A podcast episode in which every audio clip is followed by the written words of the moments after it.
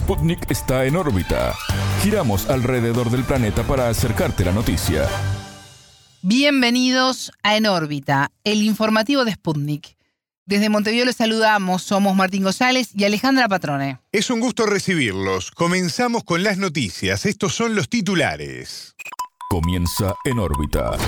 Una selección de noticias para que sepas lo que realmente importa. Titulares.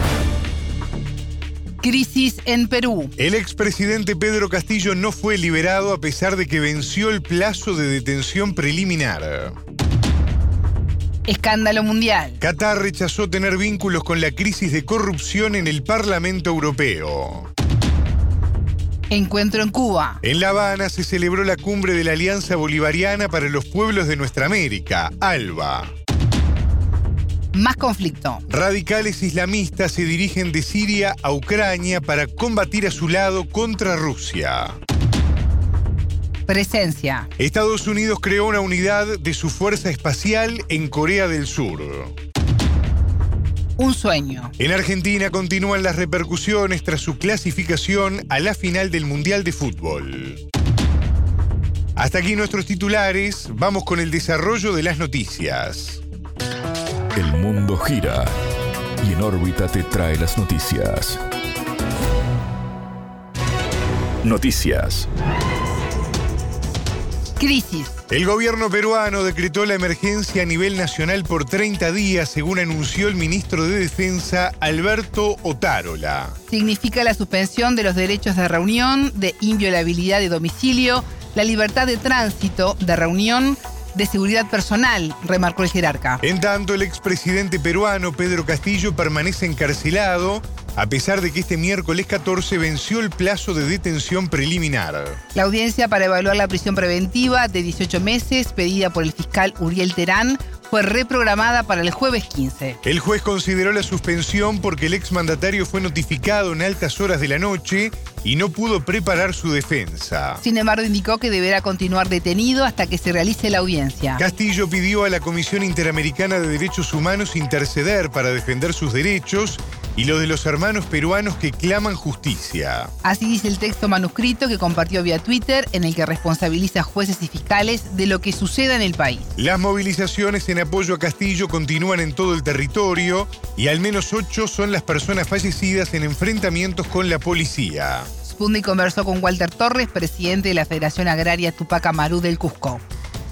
Nosotros prácticamente estamos pidiendo de inmediato su pronunciamiento a la actual eh, presidenta, a la señora Dina Boluarte, que de inmediato que se pronuncie para lo que es las eh, elecciones generales y cierre del Congreso. Es la petición de la, del pueblo de la región del Cusco y una asamblea constituyente. Eso es la petición que tenemos aquí en la región del Cusco. Estamos hemos entrado en paro indefinido en todas las provincias. Está seco, bloqueado el acceso para lo que es... Eh, Cusco y también el aeropuerto no está funcionando porque ya hemos presentado un documento. Por su parte, la actual presidenta Dina Boluarte dijo que se podría llamar a elecciones anticipadas a finales de 2023, algo que fue rechazado por los manifestantes. El jueves el Congreso tratará las reformas necesarias para adelantar los comicios. En tanto, los movilizados no prevén poner fin a las protestas.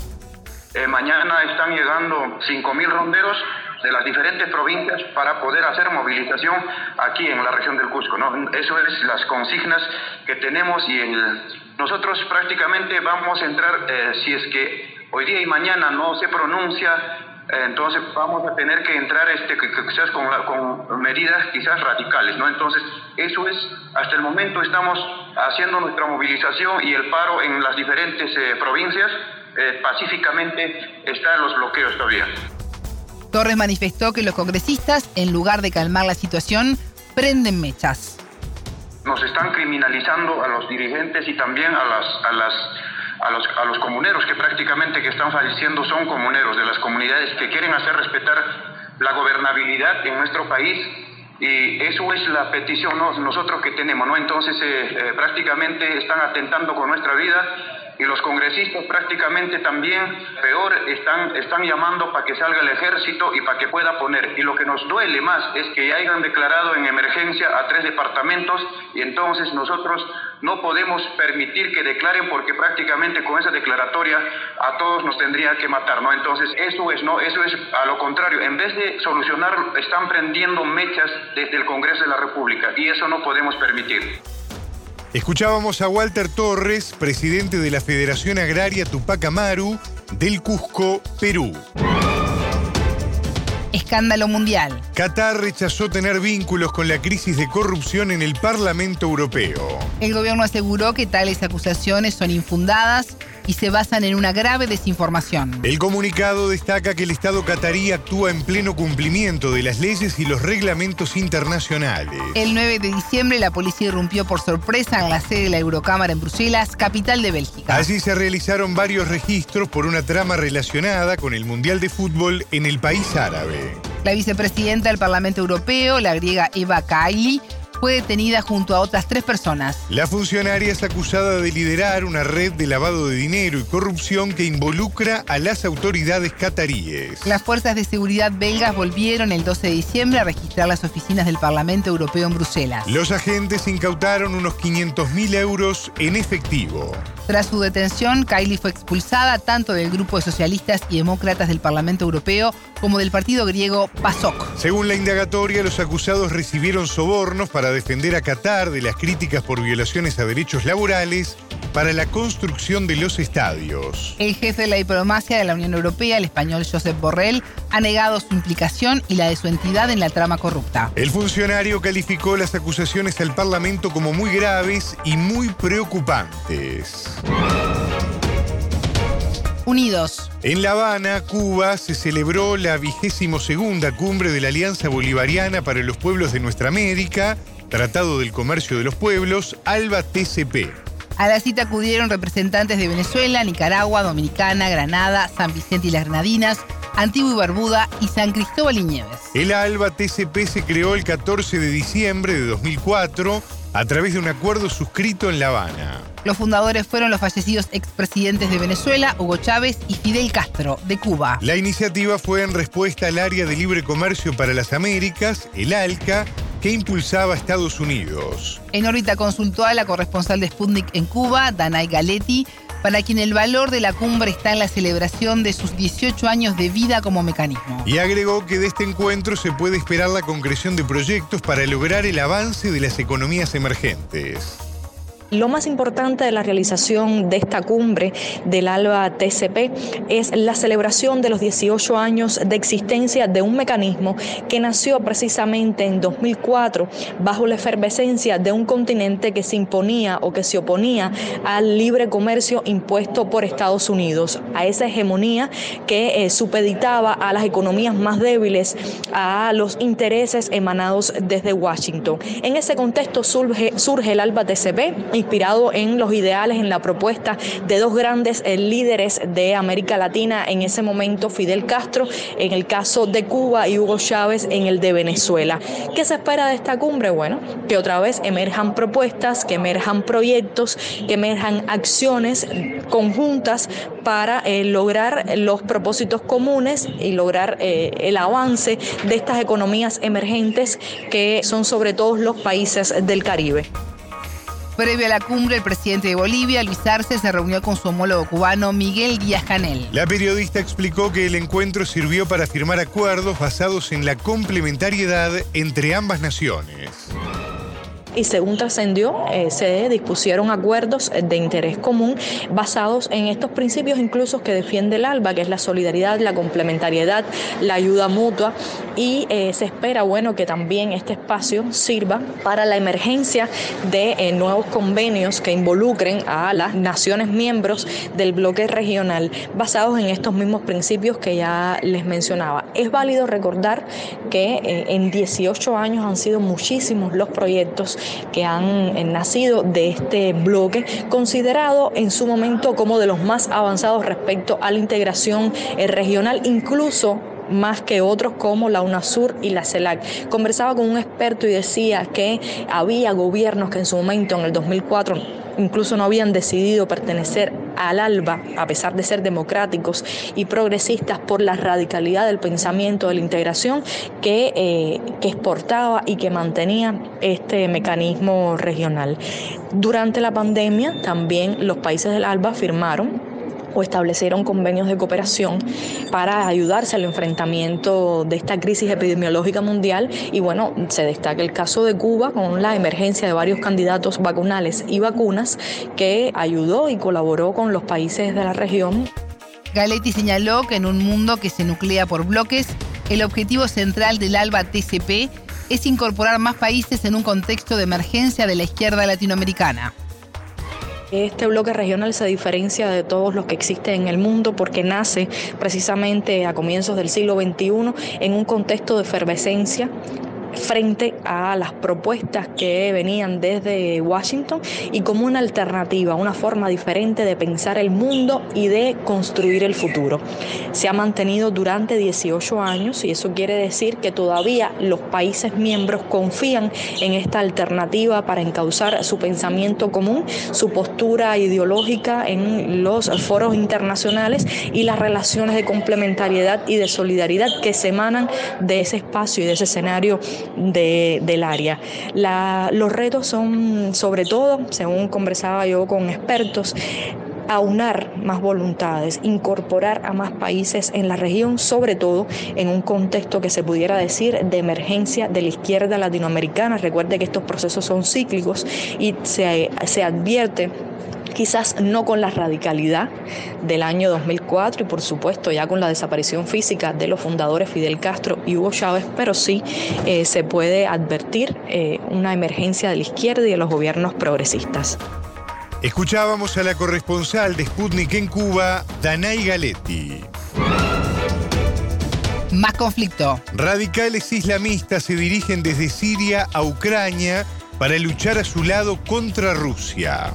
Un nuevo grupo de combatientes extranjeros se desplazó desde el noroeste del país árabe para luchar como mercenarios contra el régimen de Kiev. Según revelaron a Sputnik fuentes desde el lugar, en el operativo participan oficiales turcos en estrecha cooperación con facciones radicales islamistas. Solo en noviembre, unos 40 combatientes procedentes de la República de Chad fueron enviados de la provincia siria de Idlib con destino a Ucrania. De acuerdo con la información, estos combatientes viajaron en etapas a territorio turco y desde allí a Ucrania.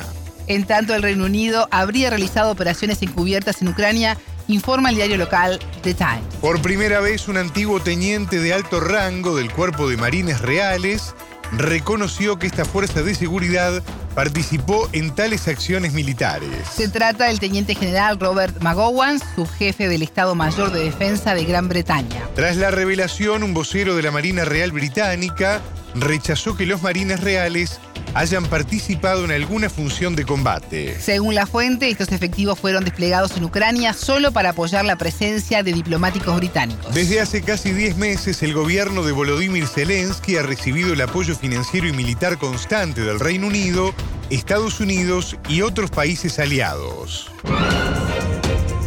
Presencia. Estados Unidos creó una unidad de su fuerza espacial en Corea del Sur. Las Fuerzas Armadas del país norteamericano indicaron que el propósito es ayudar a detectar en tiempo real el lanzamiento de misiles balísticos de Corea del Norte. Y además este apoyo responde a la influencia militar que aumentó China en el Pacífico y las actuales amenazas nucleares. La unidad se ubicará en la base aérea de Osan, cerca de la capital Seúl. En 2018, el expresidente estadounidense Donald Trump ordenó crear esta comandancia de fuerzas espaciales en el país asiático. Para Trump, el Pentágono necesitaba enfrentar las vulnerabilidades en el espacio y afirmar el dominio de su país en órbita. Este año, Pyongyang ha realizado varias pruebas armamentistas, incluyendo el disparo de su más reciente misil balístico intercontinental en noviembre. Ambas Coreas están técnicamente en conflicto, dado que la guerra de Corea de 1950 1953 finalizó con un armisticio y no con un acuerdo de paz. Estados Unidos tiene unos 28.500 soldados en Corea del Sur con el fin de proteger al país aliado de su país vecino del norte. Seúl lanzó este mes su propio escuadrón espacial y avanza en fortalecer su cooperación con Washington. Por otra parte, este miércoles 14, Irán y Rusia firmaron un memorándum para desarrollar la cooperación en el espacio, lo que incluye la construcción de satélites. Festejo. En Argentina, la locura desatada por la clasificación de la selección de fútbol a la final del Mundial de Qatar agotó los vuelos desde el país sudamericano al árabe. La empresa Aerolíneas Argentinas informó que a la media hora de finalizado el encuentro del martes 13 ante Croacia con victoria 3 a 0, se vendieron todos los pasajes. El vuelo está programado para el viernes 16 de diciembre a las 8 y 20 horas. En paralelo, decenas de miles de personas se acercaron al centro de Buenos Aires para celebrar el pase a la final de la Copa del Mundo. Incluso el presidente Alberto Fernández destacó la actuación del albiceleste en su cuenta de Twitter. Estos jugadores, este cuerpo técnico y toda la delegación han hecho una Copa del Mundo increíble, poniendo a la Argentina en lo más alto, dijo. Y agregó, los jugadores nos demostraron que el camino a la gloria siempre es en equipo. El domingo más que nunca y con toda la ilusión, vamos a Argentina. En órbita entrevistó al periodista deportivo y relator uruguayo presente en Qatar, Fabián Bertolini. De acuerdo con el periodista, el equipo dirigido por Lionel Scaloni ha sido contundente y efectivo con su capitán Lionel Messi, quien ha hecho un gran mundial de, menos a más en esta Copa del Mundo. Mismo Argentina no es una gran selección, pero es una selección contundente, efectiva, sólida, con Messi a la cabeza, con Messi haciendo un gran mundial, con Messi vigente, porque este Messi ya de edad, de forma en el fútbol avanzado, con 35 años, eh, era una incertidumbre pensar de cómo iba a estar Messi en esta Copa del Mundo. Todo el mundo pensaba que iba a ser la, la Copa de Neymar, de Mbappé, y termina siendo la, Copa de Messi, por lo menos hasta el momento. Veremos qué pasa con, con otros futbolistas, pero sin duda Messi, hoy por hoy, con, con los cinco goles, con las jugadas que realiza, siendo la, la, gran figura de, Argentina, no solamente embanderado de lo futbolístico, sino también del sacrificio, del esfuerzo. Ayer, después que hace el penal, hay una pelota que corta en la mitad de la cancha y termina de cinco, marcando. Este, entonces, eh, hay un liderazgo de Messi que termina arrastrando al resto de sus compañeros el periodista sostuvo que con esta oportunidad los argentinos recuperaron una ilusión que le permite olvidar por un rato sus problemas. Los argentinos se volvieron a ilusionar, también de, olvidar un poco de lo que pasa eh, en Argentina, desde lo político, desde lo social, desde lo económico.